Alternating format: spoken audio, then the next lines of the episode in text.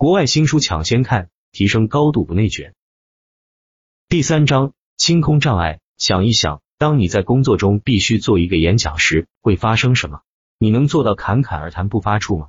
还是你会出现口吃和手心出汗的情况？当你要大显身手的时候，业绩焦虑往往会占据上风。但在你能改善你的表现之前，你得先要认识到容易让你挣扎的情况。在工作中，这些可能是演讲。客户会议或完成销售，仔细考虑你的行为和你的选择，你在哪里出了问题？是什么阻碍了你实现你的目标？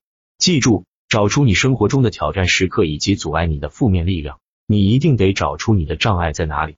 我们性格中都有负面的那一部分，没有他们，我们就不是人。让我们从给这些负面特征一个身份开始，姑且把他们称之为敌人。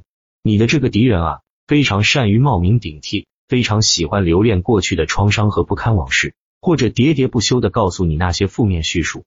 无论他是什么，他可能正在阻止你发挥你的全部潜力。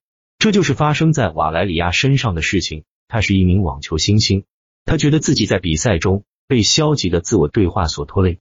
他内心的声音对自己非常刻薄，说什么“别这么傻了，你赢不了的”之类的话，这让他心烦意乱。这些内心的刻薄话语非常具有破坏性，而且干扰了他的表现。瓦莱利亚后来为他的敌人创造了一个身份，他把脑海中的负面声音变成了一个儿，他代表了小时候经常欺负他的那些男孩。